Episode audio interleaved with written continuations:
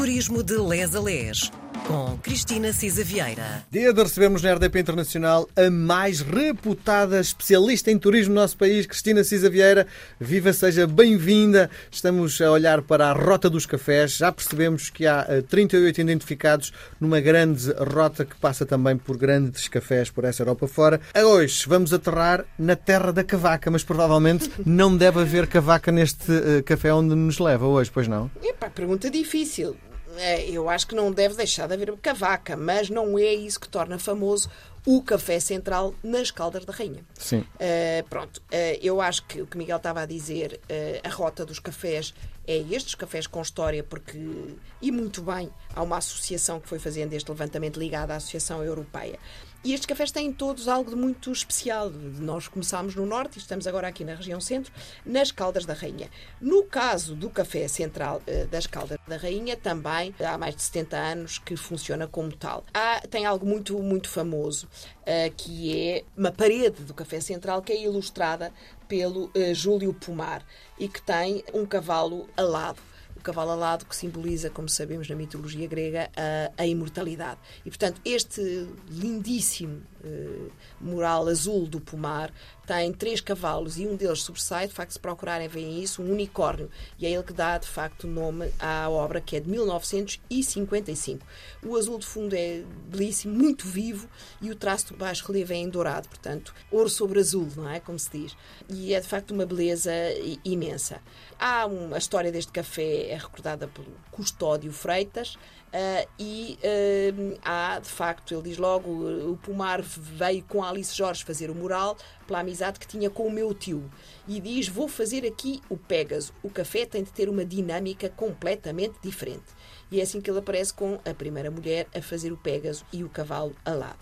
Uh, não foi por acaso, isto de facto, este pintor esteve na mesma prisão política com o tio do, do Custódio uh, Freitas, uh, no Aljuba, em Lisboa, onde, como sabemos, também esteve o Mário Soares, aliás, na mesma altura e, portanto, várias gerações da família deste café, a família Maldonado Freitas, estiveram de facto ligadas Preso, à oposição ao regime e presos, não é? Preso. E por isso presos. E, portanto, obviamente, quando o café nasceu em, em 1955, havia o propósito de criar um ponto de encontro da oposição, obviamente, e de onde quem eram as visitas frequentes eram, de facto, Os esquerdistas da altura. política. A- também, a Sim, par sim. dos esquerdistas da, da, da altura, obviamente estava sempre no radar da polícia política. Tinha um estigma eh, forte, não é? Pertencia à família Freitas e ali começaram realmente a reunir-se as pessoas que pertenciam à oposição. O Júlio Pomar foi encarregue da decoração, a tarefa não foi nada fácil e tanto é que a parede onde ia estar eh, o quadro e o baixo relevo, no fundo, eh, é de tijolo e é também da loja do outro lado. E, portanto, o que é que eles tiveram que fazer foi comprar a loja do outro lado para poder picar a parede. E, de facto, o unicórnio do Júlio Pomar eh, é o elemento central da decoração. Tudo o mais anda à volta deles. E aquele azul anilado e o dourado do baixo relevo, eu acho que vale mesmo a visita. Uh, os clientes sentam-se numa bancada de sofás que corre parede a parede, uh, quase que estão em contacto com o mural que terá para aí, será mais de 3 metros de comprimento. É de facto um dos mais antigos da- das Caldas da Rainha, fica num edifício verde uh, com uma fachada redonda. E, e tem, de facto, ali uma grande simbologia, porque é o ponto central, que é a Praça da Fruta, nas Caldas da Rainha. Funciona todos os dias, não é? Ups!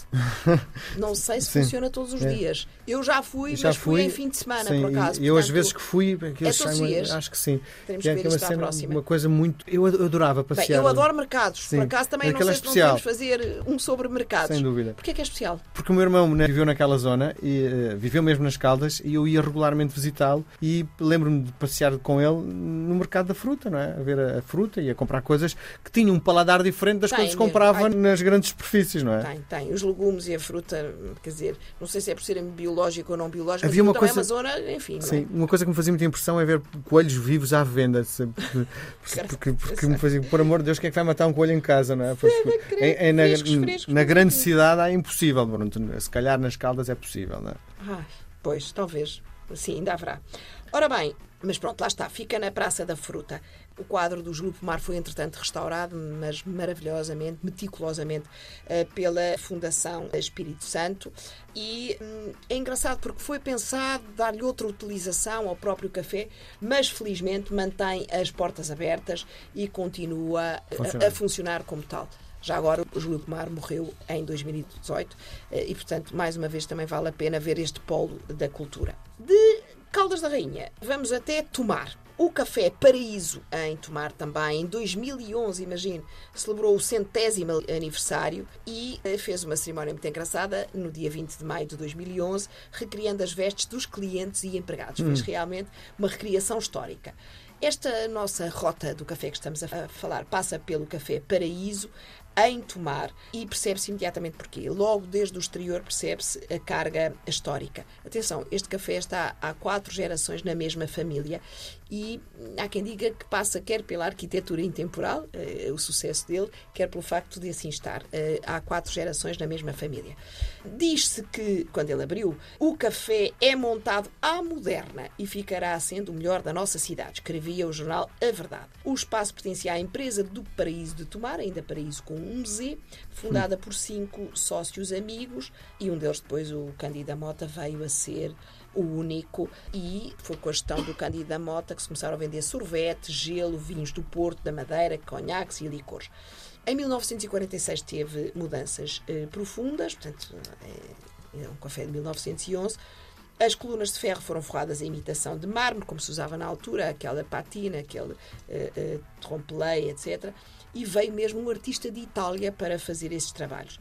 Nas paredes, em vez do papel de fantasia, brilham hoje dezenas de espelhos importados também de Itália, eh, no teto dos ventoinhas gigantes e as portas ogivais deram lugar a uma extensa montra.